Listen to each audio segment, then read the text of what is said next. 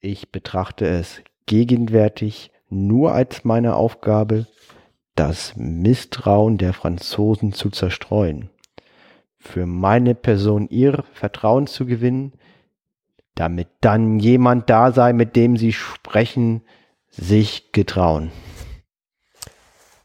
Und damit herzlich willkommen zur Folge 79 von vor 100, einer außerplanmäßigen Folge. Und wir starteten mit einem Zitat vorgelesen von Luis. Hallo Luis übrigens. Ja, hallo Steffen. Ähm, dieses Zitat war natürlich mal wieder von Harry Graf Kessler, natürlich. James Bond aus der Zeit von vor 100 ah, Jahren. Wie sollte es anders sein? Welche Folge haben wir heute? Folge 79. Und ähm, eine Sonderfolge. Ja. Denn sie ist außerplanmäßig. Und diese Folge soll letztendlich ein kurzer Abriss von Harry Graf Kessler sein. Absolut, weil ja, wir reden ja in jeder Folge über Harry Graf Kessler. Und es ist immer schwierig, weil man, weil man hat ja nur ein Puzzlestück aus seinem Leben. Und wer das ganze Puzzle sehen will, der kann diese Folge hören. Auch wir werden in jeder Folge auf diese Folge verweisen. Die ist eher zum Nachhören gedacht für alle, die nochmal den Hintergrund über Harry Graf Kessler wissen wollen. Genau. Und es wird aber auch so sein, dass wir jetzt nicht sein komplettes Leben erzählen, sondern nur uns auf den Zeitraum bis jetzt vor 100 Jahren beschränken. Und dann, wir haben so vor, vielleicht in, äh, den nächsten, in der nächsten Zukunft immer mal wieder ein bisschen mehr zu machen. Und das wird eine Kette von Harry Graf Kessler Folgen wahrscheinlich geben. Ja, wir haben dann noch viel vor. Wir wollen jetzt wirklich eingedampft auf hoffentlich wenig, wenige Minuten die relevanten Informationen, mhm. um zu verstehen, über was ich eigentlich immer rede, wenn ich ein Tagebuch vorlese. Und ja. wir haben, wir haben auch kein, kein Hausmeisterteil, aber ich finde, der Tradition halber sollten wir trotzdem mit äh, Whisky anstoßen, Luis. Und äh, ein wichtiger Hinweis, das ist die erste Folge in Steffens neuer Wohnung. Steffen ist erfolgreich angezogen und herzlich willkommen zu deiner neuen Wohnung. Und eingezogen bin ich auch. Prost. Ja. Die ist, die ist sehr schön, die Wohnung. Hm. Danke. Wir ah. stoßen ja an mit einem sehr torfigen ähm, Scotch. Ja. Und der ist wirklich sehr torfig. Nee, der ist nicht sehr torfig, der ist nur torfig. Es gibt noch ganz andere. Es könnte auch ein Artberg oder sowas ja, sein. Es gibt so eine und solche. Dann gibt es noch ganz andere. Und das sind die torfigsten. Nee, aber so ganz, nee, ist nicht, e-, egal. Jedenfalls, der, der schmeckt aber sehr lecker. Der, Louis ist sehr zufrieden. Wir trinken Springbank. Springbank, äh, sehr, sehr gut. Also wer einen mildtorfigen Whisky möchte, ich finde den, der ist mildtorfig, aber torfig. Okay. Ich trinke ja nicht so gern torfig, deswegen ist das für mich schon Torf. Torfigste Torf. Gut, Gut. wir haben jetzt, glaube ich, zwei Minuten. Gut, lass mich noch kurz dich etwas fragen, Luis, denn für alle, die diese Folge zum ersten Mal hören über Harry Graf Kessler, was nimmst du denn jetzt als Quellengrundlage? Und zwar, ich habe das Tagebuch. Der Mann hat viel geschrieben. Das Tagebuch ähm, gibt es in einer ungekürzten Ausgabe, Gott sei Dank, vom Gotha Verlag mit C geschrieben. Klett Gotha, das sind noch die, die Herr der Ringe Bücher machen. Mhm. Das sind neun Bände. Und das sechste Band, das habe ich hier vorliegen, das hat nur zwei Jahre seines Schaffens. Und das sind. Das sehr, sehr dick. Das sind, keine Ahnung. Das hat äh, 1000 Seiten, würde ich mal schätzen. Ja, also es ist ein sehr, sehr dickes Buch. Ja, 950 Seiten. Und das Schöne an diesem Buch ist auch, ähm, ja, Luis möchte öfter mal ein paar Passagen lesen, nur sind die leider auch, denn wenn Harry Graf Kessler auf Französisch oder Spanisch geschrieben hat, dann wurden die auch so übernommen und dann stehen die da auf Französisch und Spanisch da. Ja, weil das ist die ungekürzte Aufgabe und auch nicht ähm, lektoriert durch einen Lektor. Das heißt, mhm. sämtliche orthografischen Fehler sind äh, auch noch vorhanden mhm. und äh, auch unübersetzt. Und ich habe bis jetzt genau spanische, englische und französische Textstellen gefunden und da gibt es keinerlei Übersetzung zu. Und ich meine, der, der Mann ist, kommen wir gleich zu, ist sehr gebildet und der beschäftigt sich auch mal so mit theatertheoretischen und kunsttheoretischen Fragestellungen auf Spanisch und zwar vor 100 Jahre alten Spanisch unübersetzt. Hm. Da hätte ich wahrscheinlich mit meinem Spanisch auch noch kleine Probleme, das zu verstehen. Ich kann gar kein Spanisch. Also der, der, der Leser dieses Buches, der sollte am besten vier Sprachen sprechen und am besten ähm, auch das verstehen, was ein Deutscher an dieser Fremdsprache wiedergibt. Hm. 100 Jahre in der Vergangenheit. Ja, ja stimmt. Also ist eine spannende Gehirnaufgabe. Einige, also ich muss zugeben, manche Stellen verstehe ich dann auch nicht, aber das ist dann halt so. Noch zu erwähnen ist, dass dieses Tagebuch ähm, bewusst von Harry Graf Kessler geschrieben wurde, bewusst für die Nachwelt. Und ähm, das ist jetzt nicht sein privates Tagebuch, das hatte er auch noch, wo er wirklich dann seine, seine, seine Gedanken aufgeschrieben hat, die jetzt aber nicht für die Nachwelt waren zum Lesen. Also dieses Buch ist wirklich geschrieben für die Nachwelt. Ja, also genau. Ähm, und zwar, es ist geschrieben für die Nachwelt und der hatte das Ziel, später Memoirien, schreibt man, sagt man Memoiren. Memoiren. Hm. Dafür sollten die als Grundlage und Erinnerungshilfe dienen. Deswegen sind die auch so umfangreich. Naja. Und er äh, hat auch sehr viele Gedächtnisprotokolle über all seine wichtigen Gespräche halt äh, hier niedergeschrieben. Ja, das ist schon sinnvoll, sowas zu machen. Äh, wenn wir das machen würden, wir hätten jetzt nicht so, so ähm, ja, interessante Dinge zu schreiben, glaube ich. Und wir hätten auch nicht so viele Persönlichkeiten, die heute, 100 Jahre später, einen Wikipedia-Artikel haben. Absolut. getroffen, aber gut. Fangen wir mal an, wenn wir das Buch aufschlagen. Das ist halt eine sehr schöne Ausgabe, so in roten Samt gebunden, mit großen goldenen Buchstaben. Mhm. Ich, ich, ich lese es halt ständig in, in dieses Ding in irgendwelchen S-Bahnen und äh, Zügen ist halt so eine, so eine 60-Euro-Ausgabe, haben wir, habe ich dafür, haben wir dafür bezahlt von, von dem äh, von dem Spenden auch bezahlt, von den Hörern. Ja, äh, liebe Zeitreisende, eure Spenden werden investiert in, in Bücher. In solche Bücher mhm. ähm, lese ich das immer und äh, wenn wir es aufschlagen, haben wir einen Farbdruck äh, von einem Porträt von Harry Kessler. Steffen, was würdest du dazu sagen? Also ich sehe hier einen Mann ungefähr Mitte, Ende 40 in einer Uniform mit ernstem Blick, leicht von oben herab blickend, ähm, guckend. Wie würdest du dein, wie ist dein, dein Gefühl, wenn du das Bild siehst? Wie würdest du sagen, wie, wie, was fühlst du, wenn du ihn siehst? Der Mann hat Würde. Das, das, das, ist mein, also auch wenn ich jetzt Harry Graf Kessler schon äh, kennengelernt habe durch die letzten Folgen, aber wenn ich dieses Porträt sehe, dieser Mann hat Würde und ähm, dadurch, dass er eine, eine Uniform anhat und sich damit porträtieren lässt, er hat auch ein gewisses Empfinden nach ähm, Zucht und Ordnung. Okay. Interessant. Meinst du, wir können das Bild auf diese Episodenbeschreibung passen? Auf die ähm, abfotografieren und auf die Seite packen oder eher nicht? Da müssen wir gucken, ob dieses Bild, ähm, welche Rechte darauf sind. Wenn nicht, können wir aber verlinken auf das Bild. Da müssen wir. Das wird es sicherlich irgendwo geben. Gucken wir mal. Jetzt haben wir ähm, hier eine Seite, und zwar die erste Seite aus diesem Buch. Haben wir abfotografiert seine Handschrift in sein Tagebuch. Also ich möchte das nicht abtippen müssen. Ist sehr verschnörkelt, ne? Aber es gibt Schlimmeres. Ist irgendwie dann noch ja. lesbar, ne? Mhm. Jetzt, wie sieht dein Tagebuch aus? Wir fangen mal an mit den absoluten Grundlagen, ne? Wie muss man sich das vorstellen? Das haben wir hier irgendwo abfotografiert. Genau, so sieht sein Tagebuch aus. Das ist, ähm, das ist sozusagen das Format, was er bis 1912 verwendet hat. Und zwar, dass sieht das, nee, das ist das Format, das Format, was er sozusagen von 1916 bis 1917 verwendet hat. Das ist ein sehr kleines Büchlein. Ja, das musst du ja auch immer auf den Reisen mit haben. Also genau. ich, ich, schreibe ja selber auch Tagebuch und dieses Buch, was ich jetzt Zeit habe, das ist viel zu groß. Mhm. Ich habe das nicht ständig dabei mhm. und äh, dem, dementsprechend sind auch die Einträge sehr rar. Und der ist sehr interessant. Also er schreibt wirklich total randlos. Ne? Mhm. Er hat keinen Rand, links, rechts, oben, unten. Er schreibt die Seiten komplett voll. Das würde ich sagen, ist A, A6 oder A5 Größe, kann ich nicht genau sagen. In das Leder eingeschlagen. Ja, könnte sein.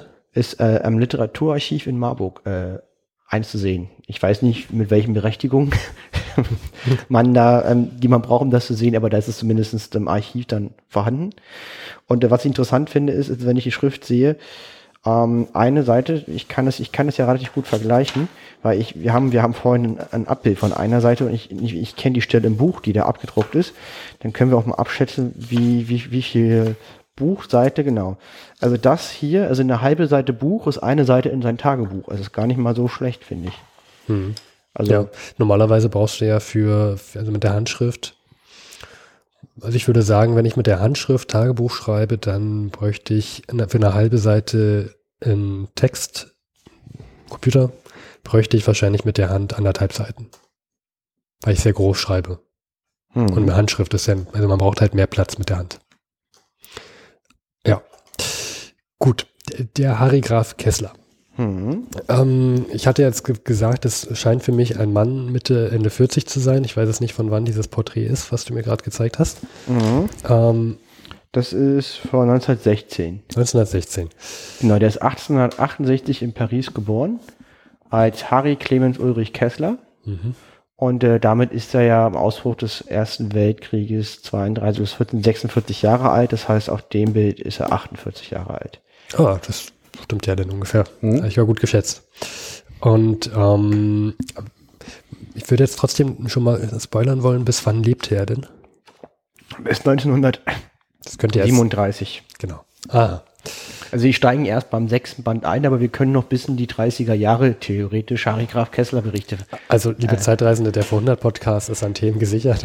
Also da haben wir noch, da haben wir noch viel vor. Ich müsste nur irgendwann mal diese Tagebücher kaufen, weil irgendwann kann man die vielleicht nicht mehr so frei kaufen bei Amazon. Ja, das könnte sein. Muss ich mal immer machen, dann sind wir da auf der sicheren Seite. Darf man uns auch gerne schenken. Aber nee, müsst ihr nicht, die sind, die sind, die sind ja nicht umsonst. Aber ich muss sagen, ich habe das Buch jetzt wirklich seit über ein Jahr und ich schleppe das überall mit hin. Auch beruflich habe ich das dann immer dabei, diesen ja. Riesenklotz. Und mir macht es Spaß, da drin zu blättern. Ich markiere mir auch alles mit so Anmerkungen und ich finde es auch immer lustig, wenn man irgendwo im Zug sitzt oder irgendwo und dann mit diesem Klöppel aufschlägt. Okay, ja. Ja, also das Stimmt. Wir hatten diese eine Folge, wo wir Night of the Pots waren. Da, hast, da hattest du schon mit Harry Graf Kessler angefangen. Das war letztes Jahr im Februar. Mhm. Also wirklich, seit einem Jahr hast du dieses Buch schon immer dabei. Wahnsinn, was man da alles rausziehen kann. Aber wollen wir mal langsam anfangen? Ja, und zwar genau. Ähm, was zeichnet Harry Graf Kessler aus? Also er ist ein Mann mit vielen Gesichtern. Er hat Widersprüche in seiner Biografie. Ähm, ein Widerspruch ist, er ist ein, äh, ist ein Kosmopolit. Das heißt, er ist in der Welt zu Hause, hat ein fein gewebtes Netz von Bekannten, Freunden und Weggefährten. Weit, weit gereister Weltbürger. Also man würde sagen, eigentlich ein Globetrotter.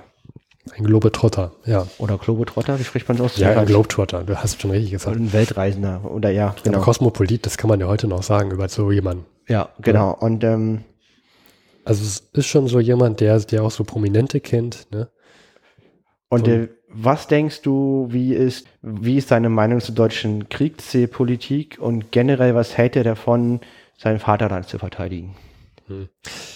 Also mit dem Vorwissen, was ich habe, würde ich sagen, er ist, äh, und weil du auch schon gespoilert hast, dass er sehr viele Widersprüche hat, ich sagen, dass er trotzdem einen starken Nationalgedanken hat, mhm. dass er sich dem Deutschen Reich stark verbunden fühlt und ähm, zumindest den Sieg des Deutschen Reiches schon, schon fokussiert. Ja, also er vertritt weitreichende Annexionsforderungen, also dass mhm. imperialistisch große Gebiete annektiert werden. Belgien wahrscheinlich. Unter anderem erstmal Gebiete, irgendwelchen. Allgemein. Mhm. Allgemein Gebiete und ähm, meldet sich halt auch zum Dienst halt beim Ausbruch des Krieges und beschreibt im November 1914 nimmt er ähm, sozusagen in Ostpreußen an den Krieg auch teil. Die ersten zwei Jahre hat Kessler an der Front aktiv gekämpft. Das ist eine Geschichte, die wir nicht erzählt haben, die aber in den ersten zwei Jahren stattgeführt hat, war er wirklich an den Kämpfen beteiligt. In der Ostfront, der war auch an Werder. Hm. Sozusagen, also er weiß, was Krieg bedeutet. Und er beschreibt im November den Krieg als äh, immense cook tour through a country where another touring party are trying to stop you. Also zwischen einer riesigen Tour eines Kochs wo, ähm, wo halt eine andere andere ähm, Gruppe, die auch das Land reist, versucht dich immer wieder aufzuhalten von, von deiner tollen Tour, wo du rumkochst. Mhm. Also er sieht es eher so ein bisschen wie auch seine Zeitzeugen sehr romantifiziert. Also das, mhm. das als, als Abenteuer. So interessant, äh, so eine Worte von jemandem zu hören, der tatsächlich zwei Jahre lang an der Front mit, auch bei Werder mitgekämpft, gekämpft hat. Das hat er November 14 gesagt. Ach so. Bei Kriegsausbruch, ah. ja. Aber ja, also der war dann doch im Zeitgeist verhaftet. Und was auch interessant, was auch ist, von ihm stammen auch Aussagen, ist halt aber auch gemein. Der hat halt da jeden Tag seine Gedanken reingeschrieben und ich meine, jeder von uns sagt auch mal Sätze, gerade zu, zu, sich selber, wenn keiner dabei ist, die jetzt nicht unbedingt in die Öffentlichkeit gehören. Mhm. Meistens merkt man das dann doch selber, was man da für einen Krempel erzählt und, und sagt es halt dann nicht äh, bei ja. wichtigen Veranstaltungen. Ja. Aber das ist ähm, etwas, was, was jeder, der Tagebuch schreibt, feststellt. Ich, ich habe ja auch mir teilweise Texte durchgelesen, die mittlerweile fünf Jahre alt sind. Mhm. Und ich könnte diesen, diesen 24, 25-Jährigen durchs Papier ziehen und den ähm, eine klatschen links und rechts, was für Mist der da eigentlich von sich gibt. Ja, ja ist halt so, ne? Er hat zum Beispiel gesagt, und das ist wirklich extrem befremdlich, gerade aus heutiger Sicht, ähm, er hat im Oktober 16 vorgeschlagen, wir haben ja in Polen ganz schön viele Juden und die sollte man doch zwangsweise Munitionsfabriken verwenden. Jo. Das ist eine harte Aussage. Ist halt, ist halt, der Satz steht so drin in diesem Tagebuch, ne? Damit kannst du auch jemanden festnageln. Also äh, ist natürlich ne, aus heutiger Sicht, ähm, hu, hu, hu, hu. Mhm. Ähm, ja, ich sage dazu nichts. Ich möchte einfach auch diese, aber Es ist halt immer auch einfach aus heutiger Sicht Leu äh, Leute zu bewerten. Ne? Also das, da muss man auch vorsichtig sein, dass man, wenn, man aus hundertjähriger Sicht dann Dinge sich durchliest, dass man die Leute halt auch in dem Kontext bewertet. Ja. Genau, und damals war, ich möchte es in dem Sinne einfach nur anmerken, dass damals, dass jede Nation halt ähm, ihre Kolonien sozusagen für den Krieg eingespannt haben. Also die afrikanischen Kolonien aller europäischen Nationen wurden für den Krieg eingespannt und die Arbeitskräfte auch dazu genutzt, die eigenen Ziele voranzutreiben. Und das war jetzt aber die Aussage ist halt natürlich durch den Holocaust sehr, sehr, sehr, sehr, sehr feurig. Ja. Ähm, aber diese enorme Spannbreite ist halt einzigartig, weil er ist auf der einen Seite der typische Vertreter seiner Zeit, romantifiziert den Mhm. Krieg am Anfang, Mhm. möchte sein Vaterland verteidigen, möchte, dass das Deutsche Reich seinen Platz in der Welt bekommt. Das ist aus seiner Sicht verdient.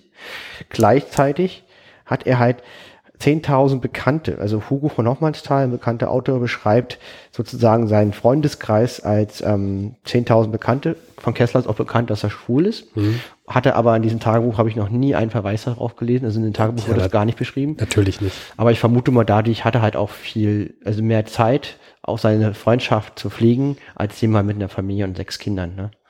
Eine Spekulation, ohne Wissen, Ist naheliegend. wäre jetzt eine naheliegende Vermutung. Ich sage das jetzt einfach so und ähm, kann ich aber nicht beweisen anhand von Aussagen in diesem Tagebuch. Ja, ja, ist naheliegend. Und, ähm, und er kennt halt wirklich im Auswärtigen Amt die wichtigsten Leute. Er kennt den, den Außenminister des Deutschen Reiches, er kennt ähm, viele Publizisten und Chefredakteuren von Zeitungen. Er kennt die künstlerische Avantgarde wie Georg Krosch, den er auch vom Fronteinsatz geschützt hat. Ein großer Künstler, Wieland Herzfeld, John Hartfield. Er kennt, er schützt junge Schriftsteller, die mit Drogenexzessen kämpfen, wie ein Johannes R. Recher. Er diskutiert mit René Schickerle, den kenne ich auch, das ist ein bekannter Schriftsteller, der ist im Elsass geboren, aber in Deutschland zu Hause, Mhm. hat natürlich dann später nochmal Relevanz und, ähm, und diskutiert auch dann mit diesen Leuten intellektuell auf einem sehr hohen Niveau und auch doch auch, auch schon Mehrwert bietend über die Möglichkeit, wie kann ich eine Aussöhnung mit Frankreich erhalten. Und diese Spannbreite ist halt auch interessant, weil wenn das jetzt jemand wäre, der so mega schlau ist und den Krieg verachtet und, ähm, und äh, deine Zeitgenossen verachtet und das gar nicht nachvollziehen kann, ähm, wäre moralisch vielleicht aus heutiger Sicht auf der richtigen Seite, aber dann wäre das Ganze auch wesentlich weniger spannend, weil man gar nicht, weil das so, so viel interessanter ist durch eine Brille von einem Zeitgenossen und auch von jemandem, der auch die Meinung vertritt, Mhm. die ich gerade genannt habe. Ne? Also in Deutschland Ja. soll viele Gebiete will man den Krieg gewinnen, wie der damit umgeht. Ja, da, da stimme ich dir zu. Und äh, er wird auch äh, dadurch zum wandelnden Widerspruch und ist äh, jetzt zum Zeit, wo das geschrieben wird, auch kein Demokrat oder Republikaner. Auch das finde ich spannend, weil ich würde zumindest gern verstehen wollen, wie solche, wie solche Leute denken. Was, was würdest du meinen? Also tendiert er in eine Richtung eher oder ist er da so zwischendrin? Uh, jetzt ist, spekuliere ich wieder. Mhm. Ich kann das gerade nicht nachweisen, was ich sage. Also er ist auf, er ist auf jeden Fall ein totaler Elitarist. Also man merkt schon, er ist schon ein kleiner Snob und äh, er ist schlau und, und weiß das aber auch und hält von vielen seiner Zeitgenossen, wenn sie nicht gerade die coolsten Künstler und Schriftsteller überhaupt sind, nicht besonders viel. Ja, wir haben das auch in den einen Z es, ist, es gibt einen, Spruch von ihm, das haben wir auch auf unsere Mhm. Seite geschrieben. Ähm, da, ich weiß gar nicht mehr, wen er beschreibt, aber Ja, er, so ein General vom Bartenwerfer. ach, General vom Bartenwerfer war das genau. Und aber auch, äh, irgend- ich glaube, es es, war, war es waren sogar, zwei Personen, ja. ich glaube, es war das der Außenminister sogar, ähm, hier äh, von Zimmermann, der mit dem Telegramm. Ich glaube, der war das auch. Also ich, ich kann mich daran erinnern, dass er von Zimmermann nicht viel hält. ja, Es könnte sein, dass er auch diesen Spruch gebracht hat. Er hat ihn zweimal schon gebracht. Sag ihn nochmal. Ähm, ich, ich kann ihn, ich muss nochmal auf die Seite gucken, um ihn genau zu zitieren, aber es ist so viel wie, ähm, er interagiert mit, er operiert mit, mit beschränkten intellektuellen Mitteln optimal. Nee, er, er, oper- er operiert mit beschränkten intellektuellen Mitteln geschickt. Ach, geschickt. Genau das Wort geschickt ist auch noch so geschickt gewählt. Und das ist, das sagt sehr viel über, also wer, ja. wer solche Sätze sagt, in vollster Überzeugung, das sagt sehr viel. Ne? Also der ist schon sehr elitär, hält sich auch für überlegen. Hm. Mein Eindruck, er ist es auch, auch ja, also er kann halt mehrere Sprachen, der weiß schon viel. Ähm, hängt es aber raus, glaube ich nicht, dadurch nicht immer, also wenn er, glaube ich, einen für blöd hält, ist der, würde ich ihn vermuten, ist er nicht so sympathisch und du wirst auch von ihm nicht ernst genommen. Mhm. Ähm, ja, ähm, hat eine sehr tolle Beobachtungsgabe und ähm, wir haben auch diesen Satz bei uns im Twitter-Kanal genommen. Also ich finde ihn super. Ja. Wir operieren mit beschränkten, beschränkten intellektuellen Mitteln geschickt. geschickt. Ja, ist super. Ja. Gut. So viel erstmal als Einstieg zu Harry Graf Kessler, also eine Person, die äh, sehr viele Konflikte hat, mhm. beziehungsweise sehr widersprüchlich ist und in den ersten zwei Jahren anscheinend im Krieg war. Und wir haben jetzt sein Tagebuch von 1916 bis 18. Genau. Und ähm, also in den letzten Folgen hast du immer einen Harry Graf Kessler Teil gebracht und da fing es ja an mit der Schweiz letztendlich. Richtig, also Genau. Und wir haben schon sehr viele Zellen, tolle Stellen berichtet, zum Beispiel die innerste Zelle war ja auch von ihm. Also die innerste Zelle war ja. der Besuch am großen Hauptquartier, wo er war. Und ähm, Gustav Stresemann wird von ihm als amusisch Dresdner Rechts, als, als ein amusischer Dresdner Rechtsanwalt beschrieben. Mhm. Gustav Stresemann war eine sehr hohe Person und als amusischer Dresdner Rechtsanwalt, das nimmt den Typen jede Würde, herrlich. Ja, es ist eine, also abgesehen davon, was das aussagt über die Person und das ist etwas Verachtendes, aber diese Wortwahl ist, ist einfach herrlich, zum Abfeiern. Subtil und böse. Dir mal vor, Steffen, oder ich würde mich selber als amusisch Berliner äh, Berater. Ja, als A-musisch Berliner Berater oder A-musisch Berliner, also, also, das ist ja. herrlich. Einfach A-musisch, ein Ort und jeder Beruf klingt absurd. Ja. A-musisch, A-musisch Stuttgarter Bäcker. Ja. Ich bin ein A-musischer Stuttgarter Bäcker. Okay, ich hau auf den Tisch, okay. Ja. Ähm, ja, und aber du, genau, er ist jetzt in der Schweiz, ne? Also damals fing es an, du erwähntest, der ist in der Schweiz und ja. gibt Feste. Mhm und wird dann, ähm, er hat eine Mission und reist letztendlich durch ganz Deutschland. Ja, er betreibt Kulturpolitik. Das ist das, was er macht. Kulturpolitik. Was ist das eigentlich, Luis? Ja, also Kulturpolitik ähm, hat zwei Ziele. Ja. Und das laut, ist das, was er macht in der Schweiz. Ja, laut Harry Graf Kessler. Nee, laut der Einleitung zum Tagebuch. Laut der Einleitung zum Tagebuch. Gut. Ja, das ist meine Quelle. Gut, erzähl. Und zwar, und zwar äh, Ziel Nummer eins Demonstration der vermeintlichen kulturellen Überlegenheit der eigenen Zivilisation, um damit die Moral der direkten Kriegsgegner zu unterminieren.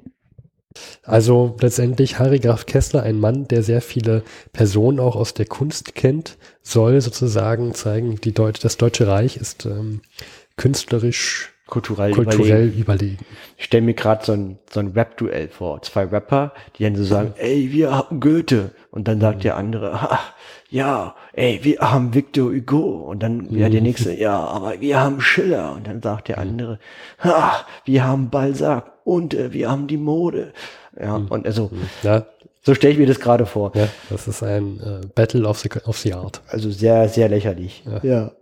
Und, und zum anderen, geht es halt darum, ähm, die neutralen Staaten ähm, sozusagen durch die eigenen kulturellen Aktivitäten ähm, zu überzeugen, dass sie ins Lager des, des eigenen Blocks kommen äh, und dass die entweder auf der einen Seite in den Krieg eintreten oder man mindestens die notwendigen Importgüter auf diese Weise sichern kann. Hm. Ich, äh, das ist auch interessant, weil das ja in einer Zeit ist, in der der Propagandakrieg auf einmal ausbrach, 1914, mhm. und es, glaube ich, vorher nicht so einen starken Propagandakrieg bisher gab. Mhm. Und da muss man natürlich auch in der Hinsicht an seine eigenen, seine Reputation ein bisschen noch denken und die vorantreiben und sich gut stellen bei allen noch neutralen Staaten. Mhm. Ja? Und dass man, dass man also doch nicht der böse, kinderfressende Deutsche ist, der in Belgien, der Belgien überfällt mhm. und Frauen vergewaltigt, sondern dass man das Land der Dichter und Denker ist. Ja. ja. Interessant. Also so viel zu den Aufgaben von Harry Graf Kessler. Er betreibt Kulturpolitik. Genau. Mein Zitat am Anfang. Meine Aufgabe ist, das Misstrauen der Franzosen zu zerstreuen, für meine Person ihr Vertrauen zu gewinnen, damit auch jemand da ist, mit dem sie sprechen mögen, falls hm. Der richtige Moment gekommen ist. Das ist auch wahrscheinlich für dich deutlich besser, wenn du jetzt im Elsass-Lothringen bist und Umgebung und in Frankreich bist, mhm. dann ähm, wenn du, wenn du mitbekommst, dass der Deutsche doch kein so böser ist, und dann ist es für dich viel leichter zu akzeptieren, dass vielleicht Elsass-Lothringen äh, im, Deutschland, im Deutschen Reich bleibt, hm. als wenn du immer nur hörst, es ist dieser, dieser kinderfressende Vergewaltiger, der Belgien überfallen hat. Ja. ja. Das ist, Wiederhole mich dann vielleicht, aber nein, aber das möchte ist, ich nochmal zu sagen. Aber das ist halt auch einer, einer, einer der wichtigsten Schritte für einen möglichen Frieden. Ne? Und das macht er halt in der Schweiz. Ja. In der Schweiz, wo ja auch Lenin um die Zeit war. Mhm. Und was macht er jetzt da in der Schweiz? Ja, ähm, vielleicht gehen wir ganz kurz nochmal darauf ein, warum die Schweiz, warum ist die so wichtig? Ja, ja. das ist ja sozusagen der Rahmen, in dem, in dem sozusagen dieses Tagebuch spielt. Und es hat die Insel des Friedens, umgeben von kriegsführenden Mächten. Und jede Nation hat halt ihre Agenten und ihre Spitze, ihre Spione in der Schweiz. Und die betreiben dort unter anderem Kulturpolitik, was wir gerade genannt haben. Also nicht nur das Deutsche Reich setzt auf Kulturpolitik, sondern natürlich haben auch die, die Großbritannien, Frankreich, alle ihre jeweiligen Vertreter der Kultur dort in der Schweiz und die äh, sind dann wahrscheinlich so wie in einem alten Agentenfilm ja. und sitzen am Tisch und der eine tut so, als ob er Zeitung liest, guckt aber durch zwei Gucklöcher und hört mit, was der andere sagt. Äh, ja, aber macht ja Sinn, mhm. weil man kommt ja, die, es wurde ja nicht miteinander gesprochen. Und ich stelle mir das so ein bisschen vor wie West-Berlin. West-Berlin. In den 80ern, ja. 70ern, so ein bisschen vergleichbar. Könnte sein. Und ähm, viele Teile von seinem Tagebuch spielen in Bern. Das hatte vor 1914 noch das Charakter einer provinziellen Kleinstadt. Und man sieht halt auch ähm, die Wichtigkeit der Schweiz, dass alle kriegsführenden Länder ihre Personal erheblich aus, ausweiten, verstärken. Was würdest du schätzen, wie viele Leute haben in Spitzenzeiten in der deutschen Botschaft in der, äh, in, in der Schweiz, in Bern gearbeitet, im, nur in Bern, ähm, in Spitzenzeiten? Boah, da kann ich gar nichts abschätzen. Keine Ahnung. Ähm, gearbeitet richtig, festangestellt oder waren oder hielten sich dort auf? Was, was, wonach hast du jetzt gefragt? Ich, ich würde mal, ich würde es weiter formulieren, zugeordnet. Zugeordnet. Also ich glaube dreistelliger Bereich. Sag mal eine Zahl. Ich sag 100. 500. 500, aber dreistelliger Bereich. Ähm, 500, also das Fünffache von dem, was ich jetzt erwartet habe. Hier ist auch ein Bild von dieser, von dieser Gesandtschaft drin bis heute immer noch die deutsche Botschaft in der Schweiz. Also wer mal in Bern ist, kann zur deutschen Botschaft mhm. fahren und das ist das Gebäude, wo vieles von dem, wo er immer Romberg, seinen Chef, besucht und Bericht erstattet. Ja. Der Harry Graf Kessler. Also wenn ich mal in Bern bin, ohne Scheiß, ich gehe dahin. Ja, ja. Und dann kann ich mich so ein bisschen von der Aura von Harry Graf Kessler, vielleicht lerne ich dann ja doch Spanisch auf die Art und Weise. Spanisch kannst du auch auf andere Art und Weise. Aber gut. Äh, zu Romberg kommen wir später nochmal, nicht wahr? Ja, da werden wir auch nochmal kurz zu sagen. Das ist, oder nur ganz kurz, das ist sein Chef. Das ist der deutsche Gesandte in der Schweiz. Konrad Gisbert Freier von Romberg. Mhm. Der, ich, ich habe mal ein Bild von ihm, ich habe daneben Chef geschrieben. Also ist für ihn sein Chef, weil das ist sozusagen der einzige in der Schweiz, von dem er bis jetzt in seinem Tagebuch, den, den, den er Bericht erstattet. Ansonsten habe ich noch nie erlebt, den ein Jahr, wo ich sein Tagebuch parallel lese, dass er irgendjemand anders da Bericht erstattet oder irgendeinen so anderen, weil ansonsten geht da, geht, geht ein Harry Kessler direkt zum Außenminister, ist ja klar. Ja, auch, warum auch nicht. Ja, und Frühstück mit dem. Ja. Äh, ja, also so dieser, Harry Graf Kessler-Style, sage ich nur. Und äh, der Romberg sieht aber auch so aus wie jemand, das ist halt ein Chef von so einem, von so einem geheimen ja, wie Agent. So, ne? das, ist, das, das könnte, das könnte, also er hat deutsche Züge, aber das könnte auch genauso gut ein Brite sein. So ein MI6. Ja. Chef, ne? Ja, so vornehm. Also man sieht leider nur seinen Kopf, aber es könnte, ich kann mir da richtig so einen Anzug darunter vorstellen. Mhm. Und äh, sehr äh, auf sein Äußeres geachtet. Aber wahrscheinlich auch sehr zurückhaltend. Äh, ja, es könnte auch so eine graue Eminenz sein. Und sehr diskret. Ja. Und der interagiert mit seinen vielen intellektuellen Mitteln äußerst geschickt wahrscheinlich. Ja. Und die Versetzung in die Schweiz, interessant, äh, war nicht ganz sein freier Wille. Also er wurde da wirklich hingesetzt, aber er hat das weder angetriggert, mhm. noch wollte er das aktiv. Er hat sicherlich wahrscheinlich auch, gibt schlimmere Schicksale. Er wollte das aber nicht. Er wollte halt an die Front und sein, sozusagen sein Land verteidigen und wollte jetzt nicht aus der, ähm, an der Front abgezogen werden. Es gibt Spekulationen, dass er einen Nervenbruch, Nervenzusammenbruch hatte, sozusagen dann 1916 am Anfang bevor dieses Tagebuch losging. Mhm. Das ist aber in seinen Tagebüchern natürlich nicht vermerkt. Mhm. Und äh, Spekulation. Aber das ist Spekulation ist wichtig genug, dass in dieser Einleitung zu dieser ungekürzten Aufgabe, und das sind schon Historiker, die alles mit Quellen und Dings beweisen, haben die das reingeschrieben. Also ist es eine sehr, sehr anerkannte Spekulation. Ne? Hm.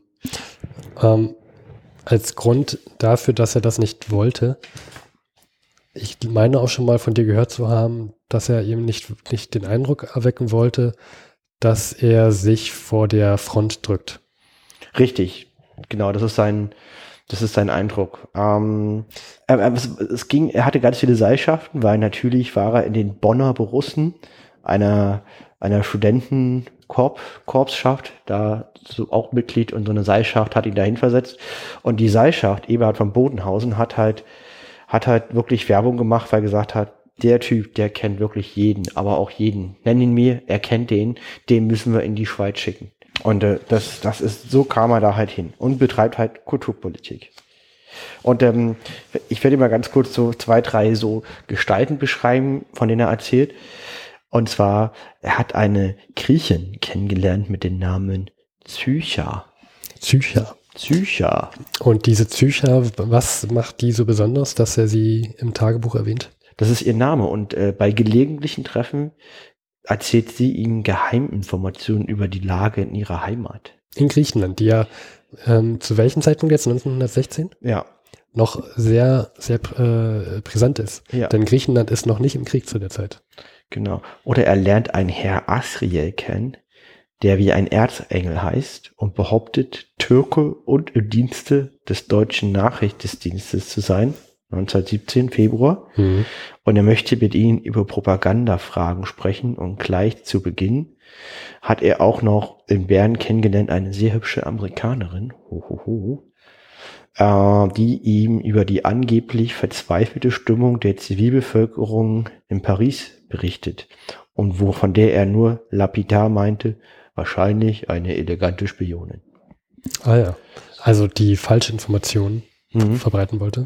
Und da, wer weiß, also das wusste er selber auch nicht. Mit solchen Leuten trifft er sich dort in der Schweiz. Was würde sie schätzen, was hat man so als Startbudget? Also man ist jetzt Harry Graf Kessler und wird äh, von der Front in die Schweiz versetzt, um Kulturpolitik zu betreiben. Was kriegst du für ein Budget? Anstandslos auch genehmigt? Also ich möchte da keine Zahlen nennen. Ich sage einfach das, was du willst. Ähm, also wie gesagt, so Lo Arbeiterlohn 100 Reichsmark ungefähr, 70 Reichsmark, 110 Reichsmark ist schon gut. Er hat anstandslos eine Million Reichsmark Budget bekommen. Das ist der Wahnsinn. Also das ist schon relativ viel.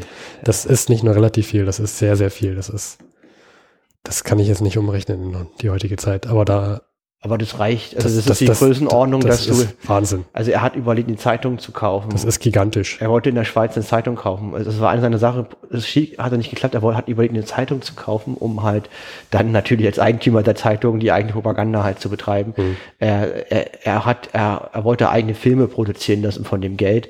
Ich glaube, er hätte sogar ein Filmfestival damit machen können oder was ich was alles. Also das ist schon ziemlich viel Geld.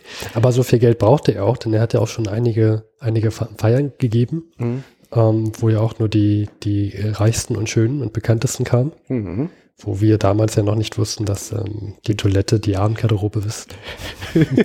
wir, haben, wir haben sehr viele, sehr viel Rückmeldung bekommen, dass wir, weil wir nicht wussten, dass die mit Toilette, ja damals die, Nee. Die, Die Armgarderobe der, der Damen meinen. ja, Steffen, positiv formuliert, wir lernen einiges hierbei. Also ich muss sagen, ich habe sehr viel gelernt in diesem Buch. ja, du, wir interagieren mit beschränkten intellektuellen Mitteln geschickt. Und das, aber wie? Also ich brauche meine beschränkten intellektuellen Mittel wirklich jedes Mal, wenn ich dieses Buch lese. Ja, Ich merke, wie beschränkt ich da bin. Aber geschickt agieren machen wir hoffentlich. äh, ich denke doch. Ja, so. Okay, ähm, dann haben wir die Lage in der Schweiz. In, als letzten Punkt für diese Folge wäre jetzt die Frage, Steffen, was würdest du sagen?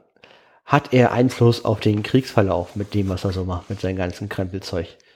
Also, ich finde, was noch so ein bisschen unterging, ist ja, dass er sich nicht nur mit ganz vielen Leuten dann auch trifft, unter anderem auch Außenminister, sondern dass er ja auch über was er spricht, nämlich vor allem über ähm, ja, äh, Gebietsannexion Elsass-Lothringen, möglicher Friede, Loskopplung von, also das, das Gebiet des Elsass-Lothringen, Loskopplung von Frankreich und dem Deutschen Reich, so eine Zwischenlösung, ja. dass er das mit den Leuten diskutiert und auch den Franzosen mit indirekt unterbreitet, also als Vermittler fungiert. Alles indirekt immer, nicht direkt zu, zu den Franzosen. Äh, ich finde, das ist schon eine kriegswichtige äh, Position. Aber du, meine Frage, meinst du, sie hat Einfluss auf Kriegsgeschehen? Ja, nein. Das weiß ich nicht. Also, wenn er sich jetzt mit so dem Außen, dem Außenminister von Deutsch, vom Deutschen Reich trifft und mit dem frühstückt und den so Ideen nennt. Pass auf. Ein, dann erstmal so ein Keim im, im Kopf ist, dann kann der auch wachsen und als Idee sich verfangen. Das ist, man weiß es nicht. Also pass mal auf. Ähm, ein Hamster hat einen Einfluss auf ein Kriegsgeschehen von null. Ähm, mhm. ein, ein göttliches Wesen hätte einen Einfluss von zehn. Und ich würde sowas wie in Hindenburg eine acht geben. Auf dieser Skala. In Hindenburg eine acht. Ja. Weil ich würde Hindenburg, Hindenburg ja sogar muss, eine neun geben. Ja, aber ich, ich meine, ist schon noch, er muss schon sich noch mit Ludendorff abstimmen und, und er hat ja noch andere Abhängigkeiten da in dem komplexen Apparat. So alleine kann er auch noch nicht so, so richtig, sehr viel machen, aber nicht, deswegen hätte ich eine 8 gegeben, aber dann von mir ist auch eine 9 und, und ein allmächtiger Gott, ja, der, der, der machen kann, was er will, der kriegt eine 10 und ein Hamster eine 0. An dieser Skala, was würdest du Harry Graf Kessler geben? Ich würde ihm eine 4 oder 5 geben sehr viel. Also das wäre, also das wäre jetzt für mich sowas wie auch ein, Oberbefehlshaber einer Armee von 400.000 Soldaten. So, und der Na, dann würde ich ihm eher eine 4 geben, wenn, wenn für dich so das, Fünf das wäre das, für mich schon so ein Armee-Oberbefehlshaber. Dann, dann würde ich ihm eine 4 geben, einfach weil er Ideen, weil, weil er Keime wachsen lassen kann. Er ist ein Botaniker. Aussetzen kann, meine ich. Ein Kopf. Botaniker. Okay, ja, ist schon klar. Ja, deswegen. Also das darf man, glaube ich, nicht unterschätzen. Okay, eine 4. Da würde ich jetzt sagen, ähm, da wird, genau, die Frage werden wir gleich auflösen. Ich würde es nochmal zurückstellen. Da gibt es eine Bewertungsskala in dem Buch? Nein, das nicht, aber ich gebe dir gleich nochmal meine Meinung dazu. Achso, und das ist ja die richtige. Und da, da ich der Typ mit dem Buch bin und es zum Schluss kommt. Gut. Ja, äh, jedenfalls. Ja, wenn die Krümel, wenn der, wenn der Kuchen spricht, dann schweigen die Krümel, ich verstehe schon. Nein, das nicht. Elsass-Lothringen. Das ist sozusagen ein Gebiet zwischen Rhein und den Vogesen. Und das kam aus strategischen Überlegungen nach dem Deutsch-Französischen Krieg 1871 im Deutschen Reich.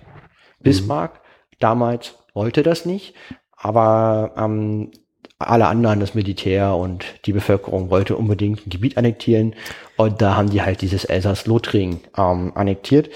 Teilweise deutschsprachig, östlich, teilweise französischsprachig. Elsass-Lothringen ist nicht sowas mhm. wie Bayern, ein homogenes Gebiet, sondern das sind einfach so mitteleuropäische Gebiete, so eine Grenzregion, da hast du halt deutschsprachige, französischsprachige und die wurde halt völlig willkürlich eine Linie gezogen und die sind jetzt beim Deutschen Reich. Das ist auch etwas, was sich durch die Geschichte zieht, dass immer, wenn man auf die Idee kommt, einfach mal durch ein Gebiet einen Strich zu ziehen, das ist immer eine schlechte Idee. Ja, siehe Afrika oder Nahosten. Ja, oder Nahosten. Super. Ja, ja, ist großartig. Quatsch ist das. Ja, aber gut, macht ja auch den Schimmer vor, wenn wir uns mit den Österreichern in ein Land stecken. Ja, hm. das wäre ja furchtbar. Hat man ja gesehen, was bei rauskommt. Ja, ah, ah, ja. Böse, Jedenfalls. Böse. Ähm, und äh, weil das halt auch, und dann dazu kommt es aber noch, das hat man dieses tolle Elsass-Lothringen aus deutscher mhm. Sicht. Aber das Geile ist ja, man vertraut denen nicht.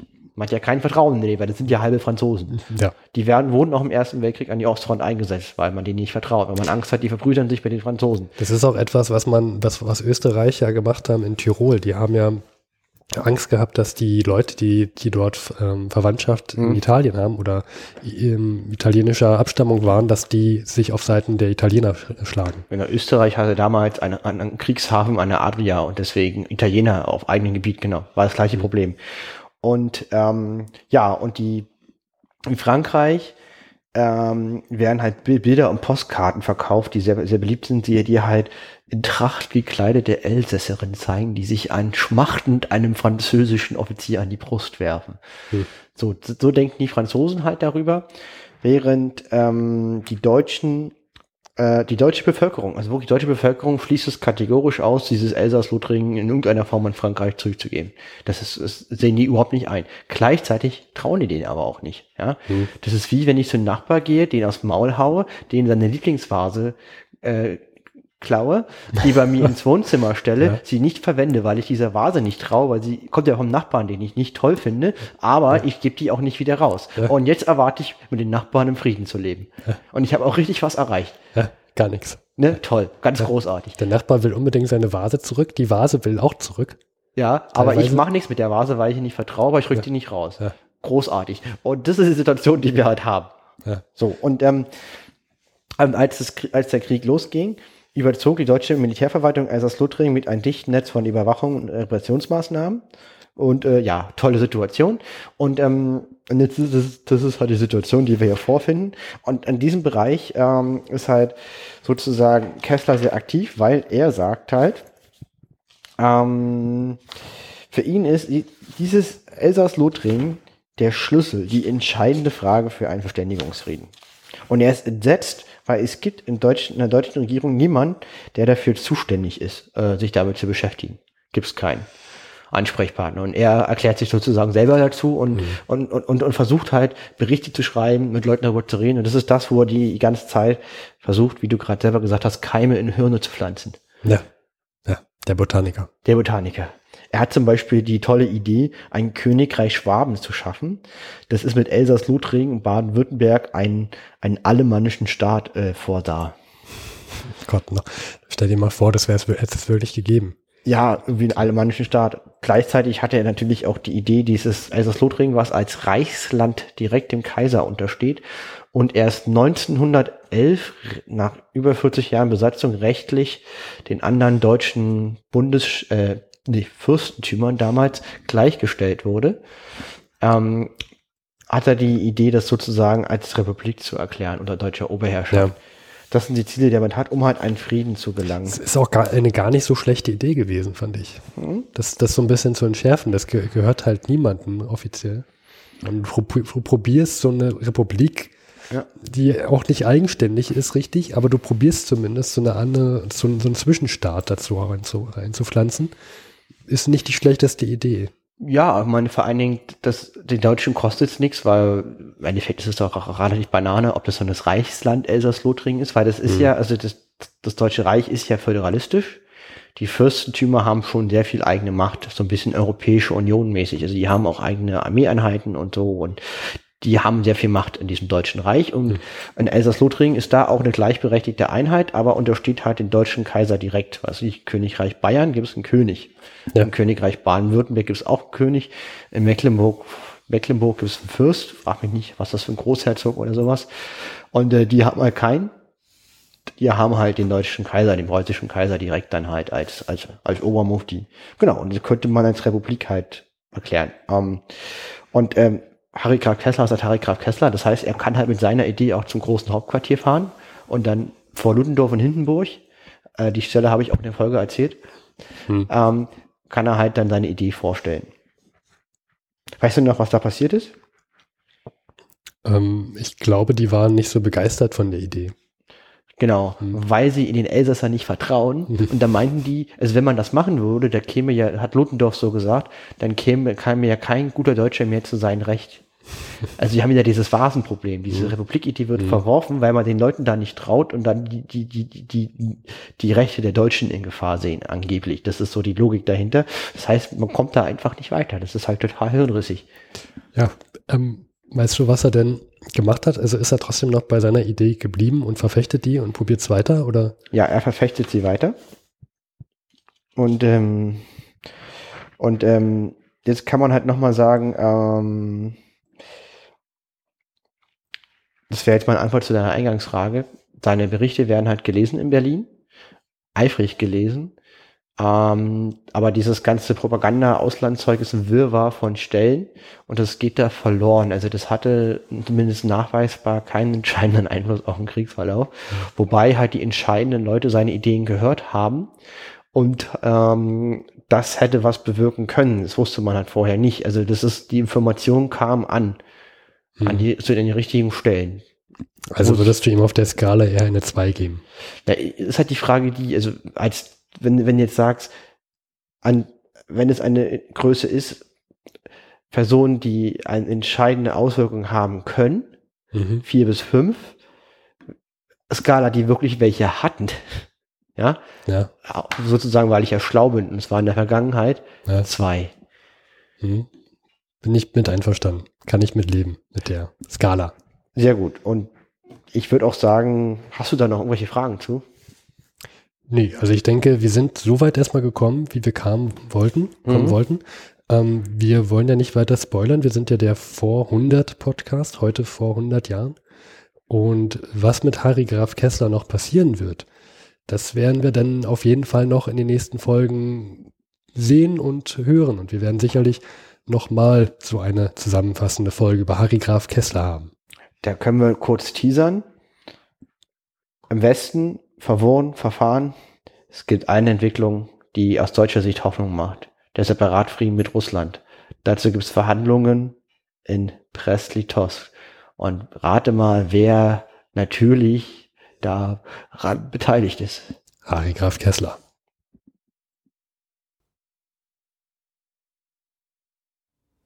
Und zum Schluss sind wir nochmal Luis und Steffen. danke fürs Zuhören. Wenn euch die Folge gefallen hat oder auch nicht gefallen hat, könnt ihr uns einen großen Gefallen tun. Ruft uns doch bitte an unter der 030 814 55339. Das ist unser Anrufbeantworter. Da gehen wir nicht persönlich ran. Ihr könnt uns dort eine Nachricht hinterlassen. Bitte sagt an, wenn ihr nicht direkt in der Folge von uns eingespielt werden möchtet. Ansonsten könnt ihr auch info etwa 100.de eine Mail schreiben, aber 030 814 55339 bitte anrufen. Weiter könnt ihr uns unterstützen, wenn ihr wollt, unter Patreon, PayPal, Flatter Amazon Wunschliste. und auf Honig. Oder bewertet uns auf iTunes. Vielen Dank fürs Zuhören.